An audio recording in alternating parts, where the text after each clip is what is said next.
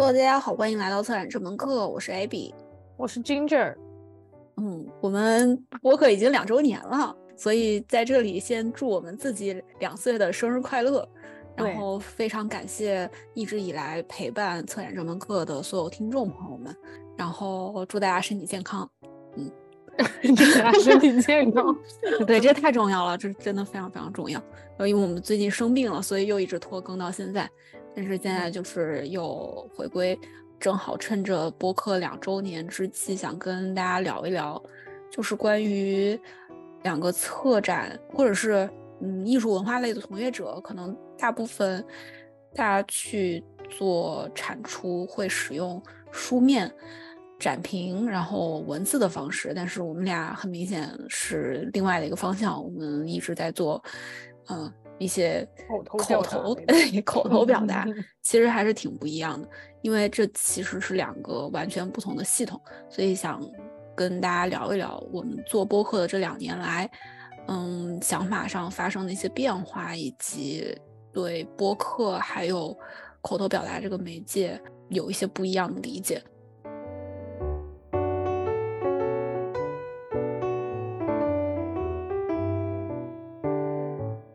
刚开始做播客，就是为了锻炼自己的口语表达能力。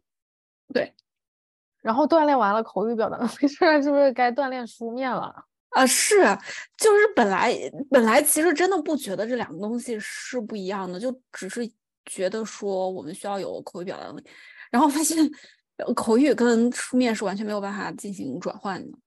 嗯，你是从什么时候开始觉得这就是两个事儿？其实早就这么觉得了，但是最特别特别有清晰的意识，就是大家如果听我们前两期节目，我们在说我们做出版物的时候，就是跟设计师合作，他们那边可能想帮我们发一篇微信公众号，然后我们那个推文呢就一直难产了非常非常长时间的一个原因是我们本来有一个想法，就是把我们。之前有一期展览回顾，就是策展回顾的那一期，把我们说话的一个表达直接转录成文字，然后就变成一个对话的形式，然后大家看到就会觉得，哎，可能对吧？因为我们做播客嘛，所以嗯，就有一种声音的感觉。但是这件事情完全不 make sense，就是当他完全写出来，然后再重新看的时候，就这件事情非常的愚蠢。你不是，就是非常的，他这好像就没有传递什么信息。对，信息量为零，也不知道这这篇到底在讲什么那种感觉。然后我才意识到，说这两个东西是完全没有办法被转换的。然后另外一个点就是，我们可能听很多国内一些美术馆的公教活动，会请一些嘉宾啊，然后开幕的这些嘉宾啊、策展人啊，大家发言。嗯，哇，那一发言真的是尴尬到就不能行，是因为他们完全就跟念稿子一样在。念稿就是稿子，嗯，他们在使用书面表达转化成口语，以及就在这个过程中就导致别人也听不懂，然后也听听不进去，然后的信息也没有办法被传递，就两个就是互相完全不相通的两件事情。嗯，我现在想想，我觉得书面就是文字书面的文字这个东西贼极端嘞，它要么呢就非常功能性。就像公众号啊，或者论文啊，他就在告诉你一些东西，然后需要以非常啊有效率的方式告诉你。要么就是呃小说呀、散文啊、诗歌啊这种非常夜深人静一个人看的东西，就是要么就是非常的个人，他不会有一个中间值。说话可能就是中间值吧。嗯，说话你要是说的特别。特别那一边非常非常学术、非常功能性的那边的话，就是你刚刚说的公教，我们之前在国内看的那些公教活动的那些人嘛，张口就是张口成诗的话，那也是挺奇怪的，把你抓起来送医院。我突然想到，就是你说在你没有说到这个事之前，我都没有意识到有什么问题，就是这两个事情是没有办法被转换这件事这个问题。我是因为这两件事突然同时发生了。我接了另外一个呃别的工作，然后就是反正就是做别的转换，然后我们自己又想把声音转成文字，然后这样两件事情同时的发生，我就 才意识到，这让我想到我之前在咱俩工作那个美术馆上班的时候，不是有就是听译过吗？嗯，把一个艺术家跟他要采访的对象的呃音频转换成文字。嗯，我当时就觉得贼痛苦，超痛苦。对，因为好多嗯嗯啊啊，像我们现在说话肯定也会很多嗯嗯啊哈。如果转换成呃，你看我就嗯了吧，转换成文字的话，就有很多没有必要的东西。但是当时我就被我的顶头上司说这个要删，那个要删，然后他会教我怎么啊怎么改它，怎么把它变变化。是的，然后要不仅要删很多东西，你还要作为一个编辑，你还要加很多东西，让他看的能看，让他看的配值得出现在纸上。这个就像我们其实之前有，反正就是我们也是经常需要去做的一件事情，就是 interview 这个事情。然后那个 transcript，它本身你必你你作为策展人来说，你要去编辑一个 interview 的话，也是要做非常非常多这些工作。嗯嗯，我之前是有这个经历，但是我没有想过反过来是那么困难的一件事，导致我们现在那篇公众号还没有憋出来。对，因为。我们已经录播课录了两年，到现在，说实话，我们俩的口语表达能力，就是肉耳可听的，有了很大的长进。嗯，就至少在录播课，你你看公众文件就知道，第一集播客大家如果就不要去听了，好吧？咱们从两周年 开始，咱们 一我们 我们标题就写这个哈，嗯，对。你不要再提了，那会儿也不是一个做非常非常完善的准备，然后就开始一件事，本来就是一个非常随机的一个事情。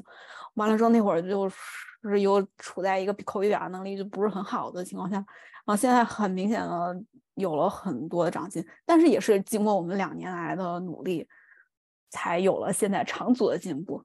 然后书面的语言，尤其是中文吧，我觉得我可能还没有办法。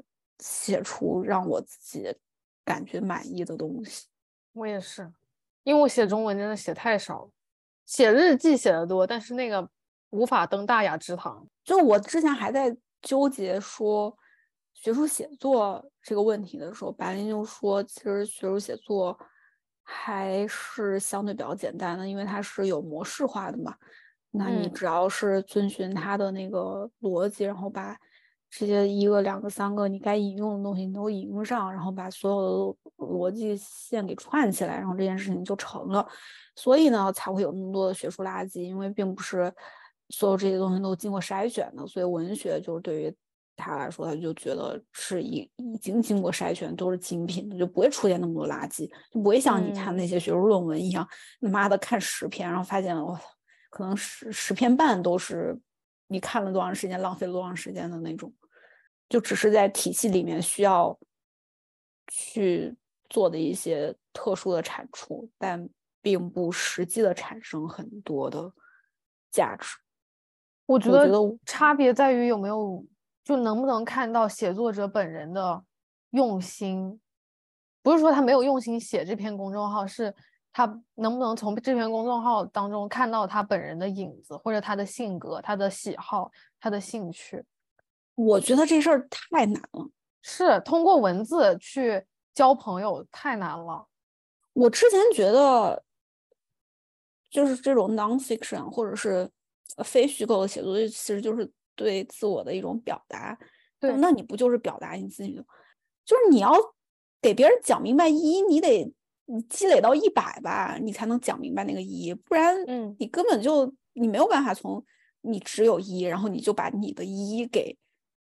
写出来给大家看，你可你如果只有一的话，你可能写出来就只有零点零一，嗯，就是个百分比。反正至少对于我来说，现在对中文的写作，我差不多，我觉得就是这种感觉。但是说话不一样啊，那对嘛？那你之前新文化运动之前，大家还文言文写作，说话也不说文言文啊，也不是天天吟诗作对的，也是在特定场合你才要对个对子嘛。对，这本来就从来这两件事情都就不是一件事儿。就书面表达是书面表达，口语表达是口语表达。我们如果穿越到古代，我们就他妈是个文盲，对吧？就咱们就没有办法书写，我们没有办法，就是文人当当一个文人雅士，用文字就是书面文字去跟别人沟通。但是我我们说话肯定没有问题啊，就是说话肯定还是可以沟通交流的。那说回播客吧，就做到现在，你觉得播客？因为一开始我们俩做播客就就当跟玩儿似的，然后录那第一期真的就是跟玩儿一样，对，也没有想过有人会听，对，真的没有想过有任何人会听，没想到 第一期录那么烂，被听了那么多次，贼丢人。而且那时候录播客，你跟我说录播客，我都没有什么想法，就说反正就是讲话嘛，动动嘴皮子的事情，谁不会呢？然后然后反正还能躺着。又不用 动什么，又不用又不累，嗯，就录了。但是录了两年之后，嗯，我觉得播客这个东西真的成了我成为了一个我很喜欢的媒介。一开始真的是无感，我也不了解它，我也不想了解它。但是做多了，我就觉得这东西挺有魅力的。对 对，遇到过一些人问我们为什么要做播客，嗯嗯。但是好像我们回答，我们就是想要记录一下自己平时的沟通。对啊，对，这个这个回答，我觉得好像不是大家想要听的，我觉得很搞笑。我不知道他们想要听什么。我觉得他们就是想要听到什么有长足的商业发展吧。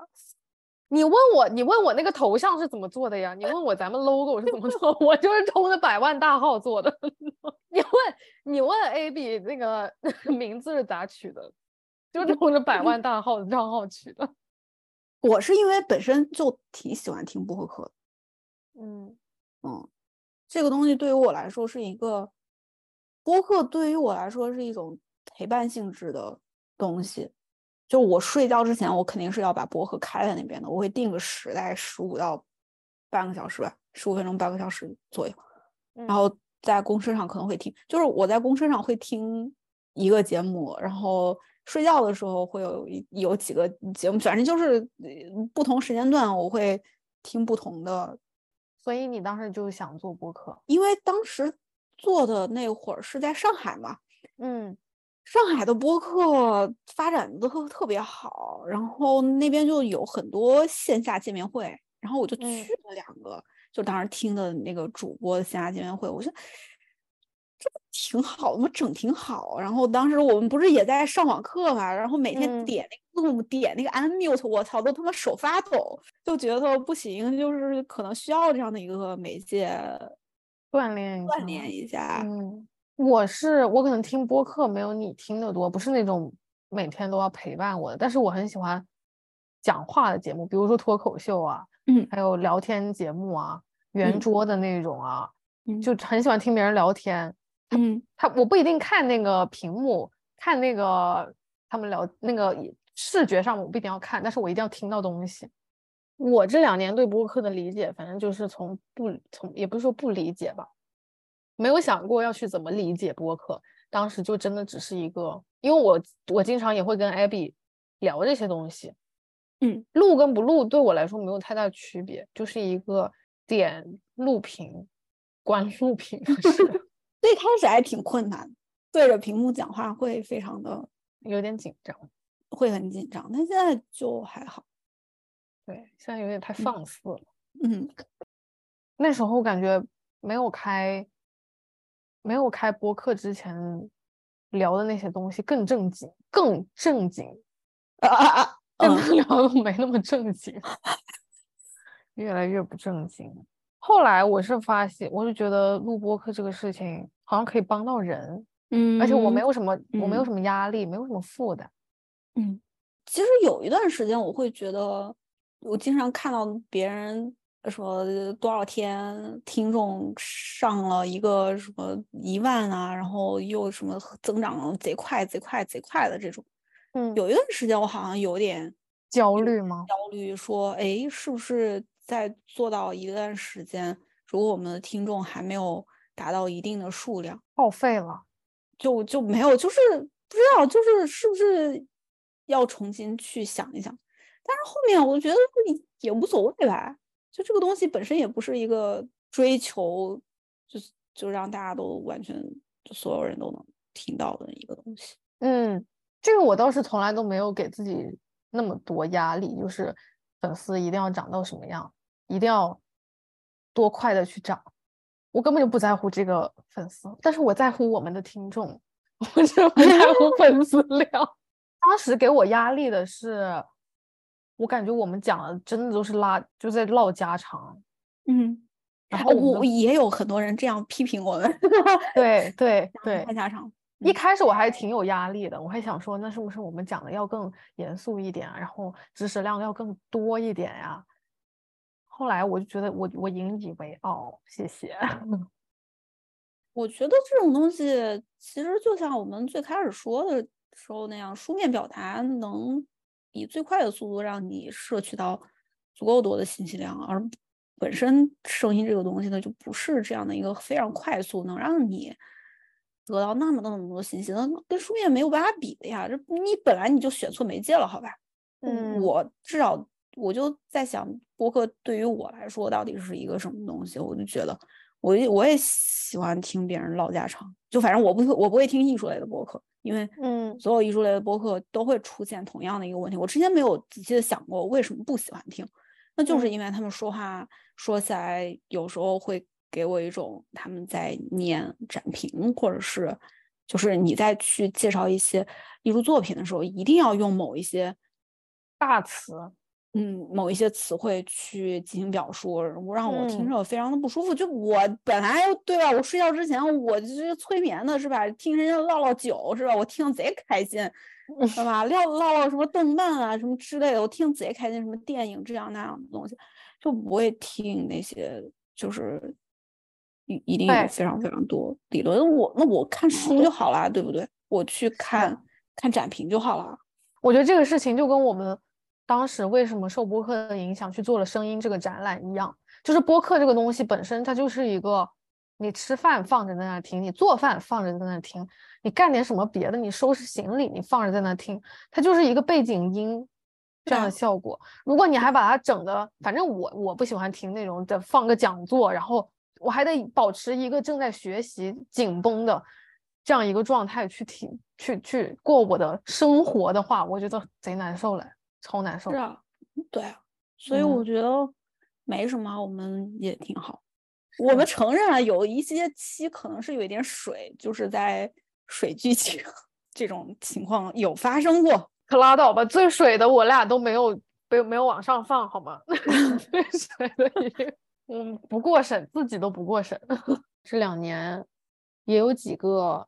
别的公司我也不知道到底是啥公司，有的说自己是厂牌，有的说自己是品牌什么的，找我们合作，说想要定制播客的，哦，想要植入广告的。因为做播客这件事情，我们俩就是用 Zoom，然后也没有什么特别牛逼的设备，嗯，所以一直也是想要，一直也有在投方顶，就是在升级我们播客的设备，但是没有投到，所以。当时他们提出可以给我们钱的时候，其实真的是挺心动的。虽然那个钱不多，嗯，但是最后都拒绝了，都没有做。对，你不做的原因是啥呀？你拒绝的原因是啥？我觉得这是一块还没有被污染的净土。我也是，我也是，我不想把它变成一个很复杂的事情。嗯，我也是，我不想给自己任何的压力，就是表达上面的压力。就比如像我现在对于策展这个事情，它就不是像我最开始没有进机构之前，我觉得那么纯粹的一件事儿了。就至少对于我来说，现在我目前的这个状态来说，我觉得这个事情不是那么纯粹了。我我觉得播客是我现在属于一片自留地，嗯，还可以允许我自由表达的这么一个地方。嗯嗯，而且我特别喜欢我们播客的这种很轻松的形式。就虽然我们录播客之前也会列个大纲，但是很多很多东西都是在我特别放松，然后跟别人聊天当中自然而然产生的。我贼喜欢这个过程，我也想保有这个轻松的氛围。现在对吧？我们看到一些差评，你付钱了吗？你不不听你划走，对不对？是吧？那接了钱，咱们变乙方了，那可倒好了。那别人就天天就给你指手画脚去吧，想都别想。对，有碰到那种指手画脚的评论，我们还可以怼回去。所以可能我们还是 我博客就这么清贫的，就这么继续用爱发电继续发下去吧。接下来也是，嗯，然后我们最近也听到很多，嗯，同行可能也想做播客啊什么之类的。就或者听我们播客的，可能大家也会有想法做播，反正这种东西做就做了嘛，也没什么，就挺好的。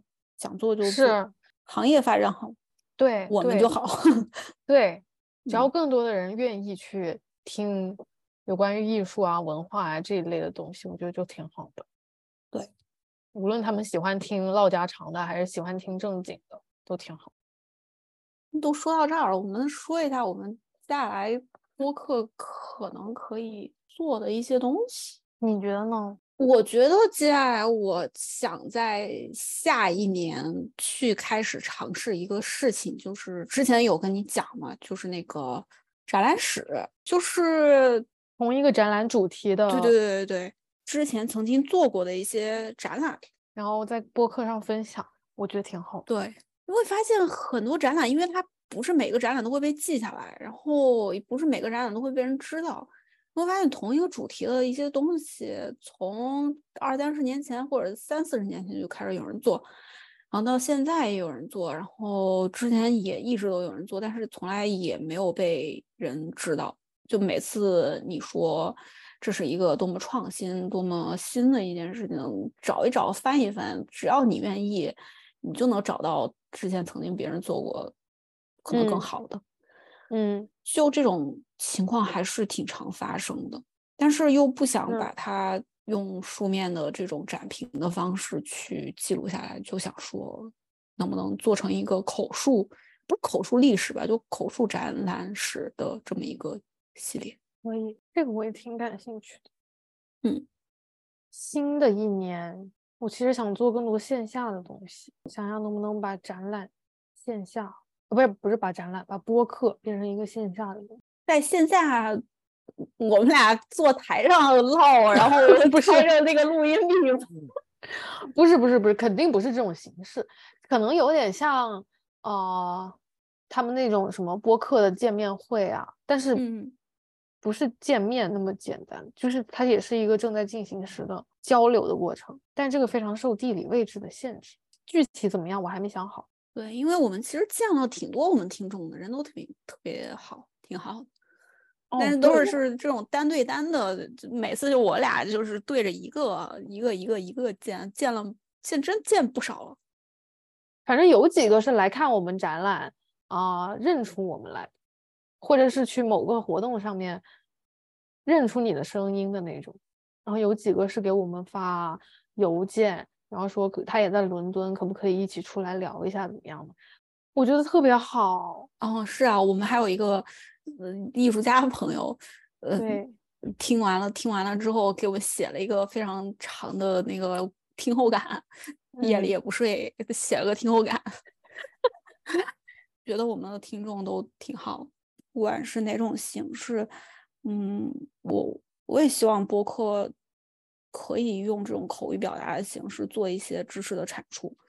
嗯，可能不是像书面表达，就是你看一个展评一样，你能非常迅速的了解到一个艺术家他是生平就是怎么样，他这个怎么怎么怎么这个艺术发展，他的这个艺术表达，就是所有这媒介啊这样那样，但是是另外的一个补充吧。嗯嗯另外一个方面的补充就是口语化的怎么样用人话，跟大家在说这个东西，然后也想说，其实艺术这个东西并不是一个那么那么离你有那么远，然后那么高不可攀的一个事情，你一定要掌握某一种，呃，就是所谓的他们表达的那种语言才可以去谈论的一件事情。我觉得这一点也是，我觉得我们现在。我们也没有在用那些不是人话的话在讲我们看到的这些展览。嗯，因为艺术本来文化艺术这种东西已经让人很害怕了。对，就别人就会说我不是这个专业的，我没学过，你们是专业的什么这样那样，其实不是，为什么不可以说？对，而且我会发现，表达能力这件事情也是有，就真的很难，就其实也挺难的，就真的很难。我觉得最开始我们可能想说用的这样的一种很轻松、乱七八糟的，我我现在真的发现这件事情真的是特别特别难，特别难。为啥呀？就不管是语言的表达上也好，还是书面的这种表达上也好，就我们可能本来想说书面表达就是写一些人话嘛，就不要写的那么官方这样那样都。发现我操，这个事情做不了，这太难了。可能就是需要一些文字功底，然后对语言的熟悉程度，就对文字的运用程度。那语言表达其实也是这样子的。就可能对于很多人来说，就是还是习惯使用书面表达的那套方式去说话，对于他们来说是比较轻松的，而不是转化成一种就是跟别人沟通的一种语言去表达，因为那样子其实还蛮累的。因为我听的这些播客，我会发现现有一个共同点，就是大家的口语表达，我口语表达力真非常强，就大家都 很强，而且。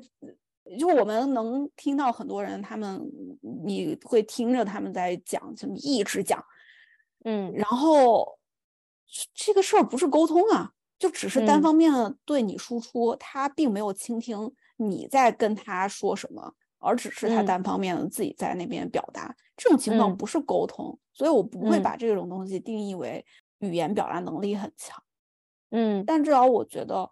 我听的那些博客，就是大家是有来有回的，就是嗯嗯，互相是能从对方的话里面，我觉得一个好的沟通者是能够从对方的话里面抓取到一点信息，然后做回应，而不是就逮着自己一直在嗯自己这件事儿拼命的在说，这没有沟通，这不是沟通。对你就是，反正就让我想到了窦文涛。在你说，在你描述那一段时候，我脑海里就浮现了他的脸，是吗？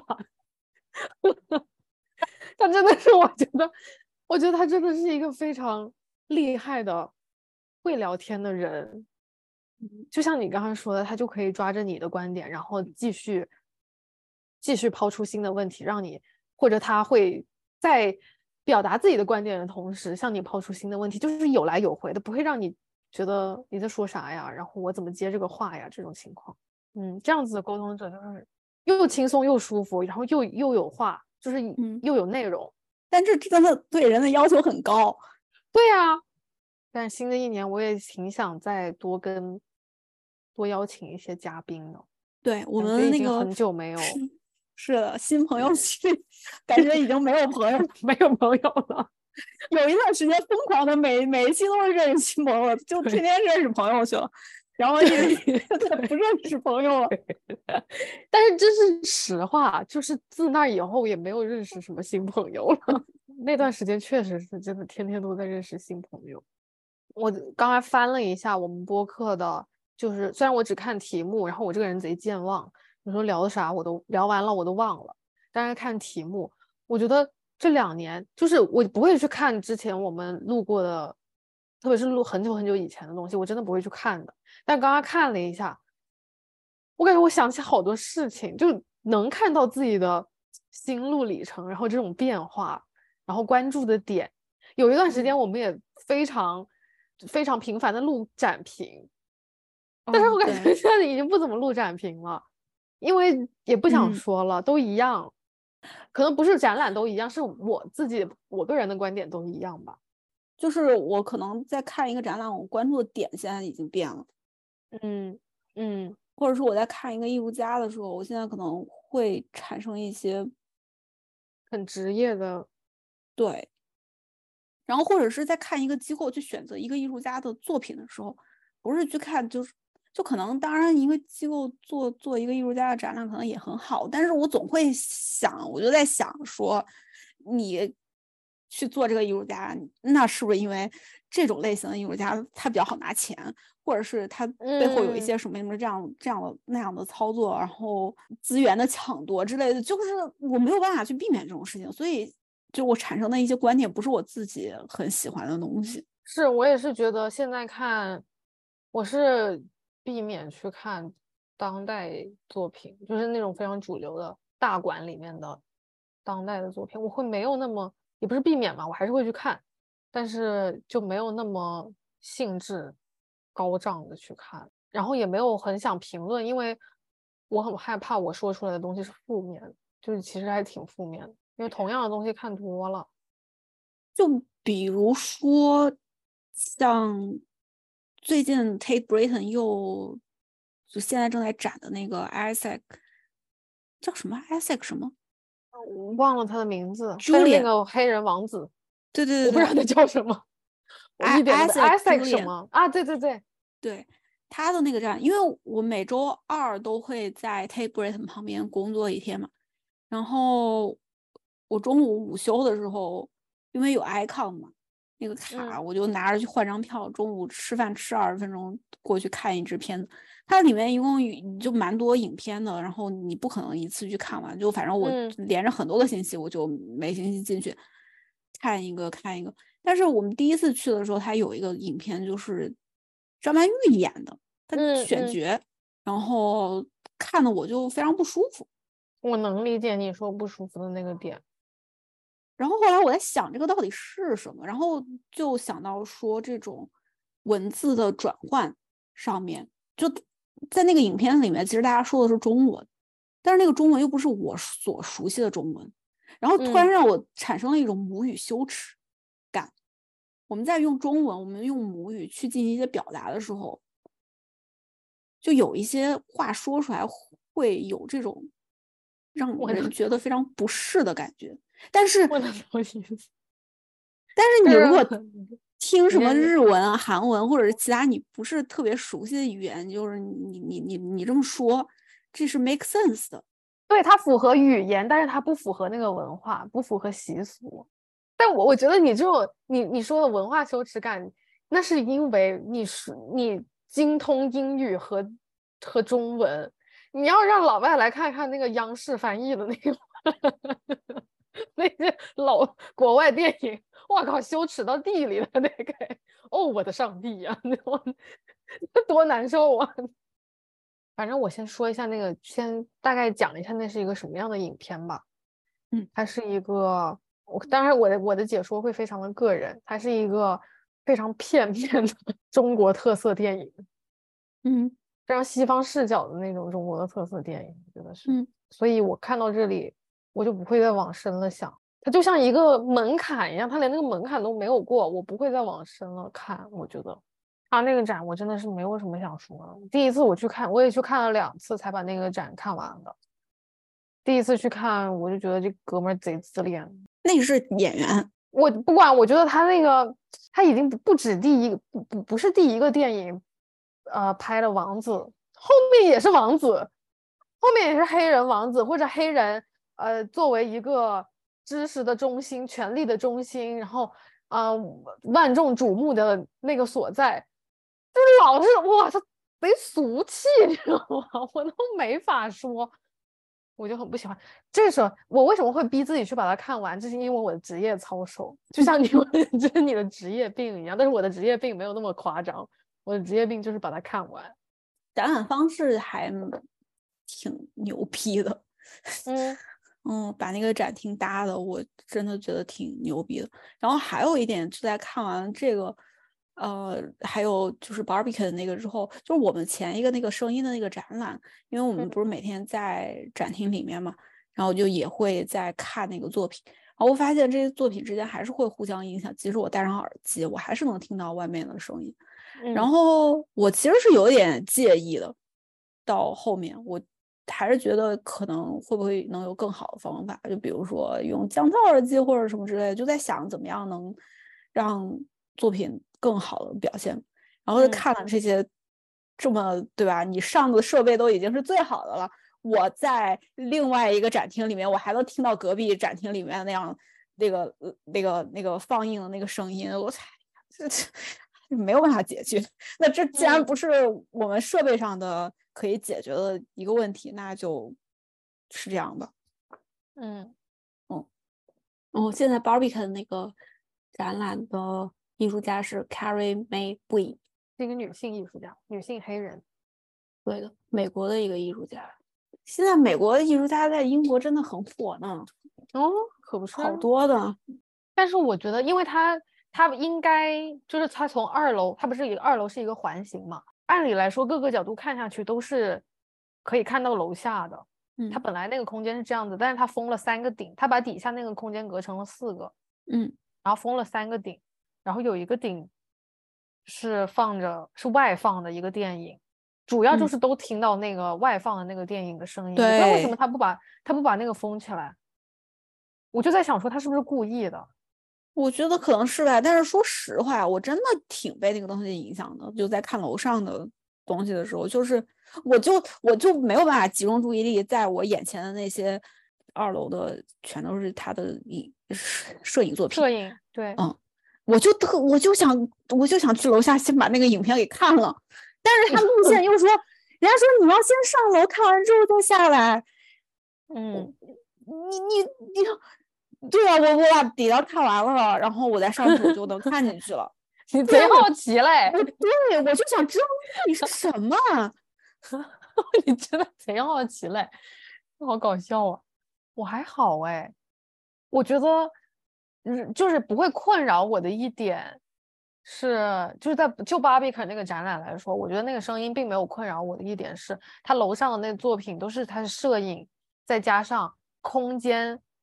空间上的设计，还有他自己的诗，都是一些静态的东西。我觉得这会儿有一个他的作品的声音，就是他的另外一个作品发出的一些声音当背景音，可以让我更沉浸吗？沉浸，对，嗯，我会觉得这是一个会动的东西，就这个空间。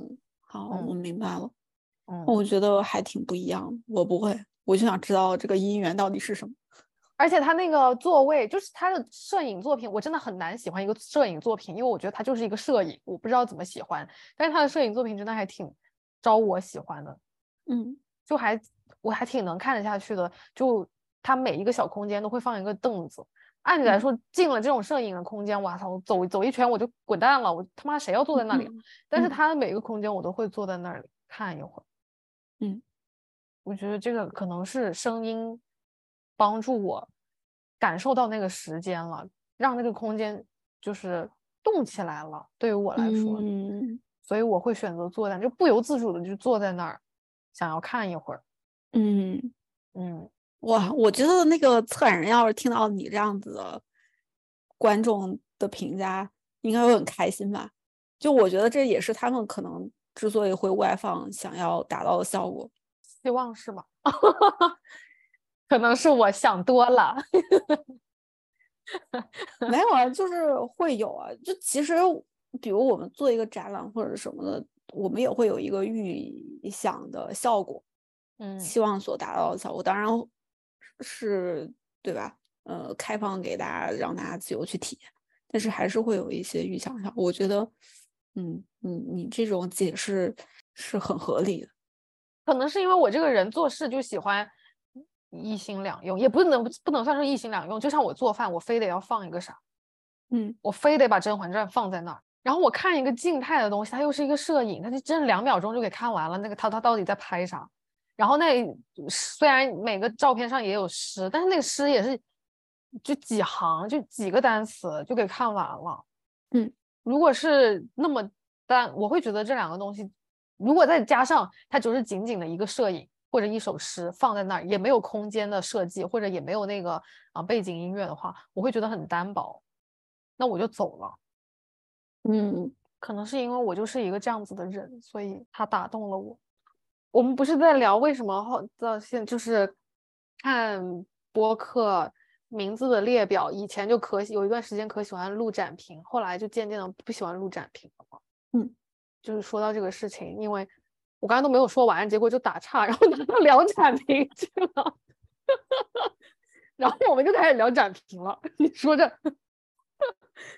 为什么我们现在不喜欢聊展评呢？虽然刚刚聊完展评，因为因为我很害怕我说出的都是一种很太个人、太负面，并且是呃，在这个行业里面虽然没有入真正的入行，没有入机构，但是算是见过这个行业它真实情况的，让我觉得很悲凉的一面。然后我很害怕我的我的个人的非常主观的观点，负面的，嗯，然后让大家听到，然后他就就更少人想要进这个圈子，或者想要，他就变得更不 accessible 了。嗯，所以我不想录展评，我也不想再聊展评。但是我们刚刚确实也讲。然后我现在看展，我会更想去看，就跟你相反，我会更想去看比较传统的媒介，比如说画呀、雕塑啊，嗯，这种东西，我会觉得那比较纯粹。我想，我想看声音的，呃，不是声音，就是 time based，嗯嗯，影像还有声音的东西，我会更感兴趣一点。声音更小众吧，影像其实也没有那么那么大众，performance 啊，或者是。影像啊，就其实因为它不能够在市场上有非常好的流通性，嗯，不好卖嘛。说白了就是，嗯，它就会阻挡一部分就是非常商业化的运作以及嗯一些事情。然后我可能会更对这个东西感兴趣。嗯，我喜欢看的画也不是这个年代的画，嗯，也是还没有，反正就是以前的嘛。能再发展发展，就是再过还会有新的阶段。是是是，消化一下，然后我们可能又会对看一个展览或者是看一些作品有不同的想法。希望下一个阶段这个节目还在，不要变成烹饪这门课。那我们这期节目呢，就给接下来的一年给大家画个饼嘛，对吧？就是展览室系列，还有线下见面系列。对，嗯，这个是我们接下来要工作的方向。嗯，下期我们我们会更早更快的更新。嗯，好，对对，画饼又画饼，对，这也是明年的小目标。是的，我们现在已经变成月更节目了。对对，不应该这样子。那这期节目就先到这里啦。嗯，我们下期节目再见。拜拜，拜拜。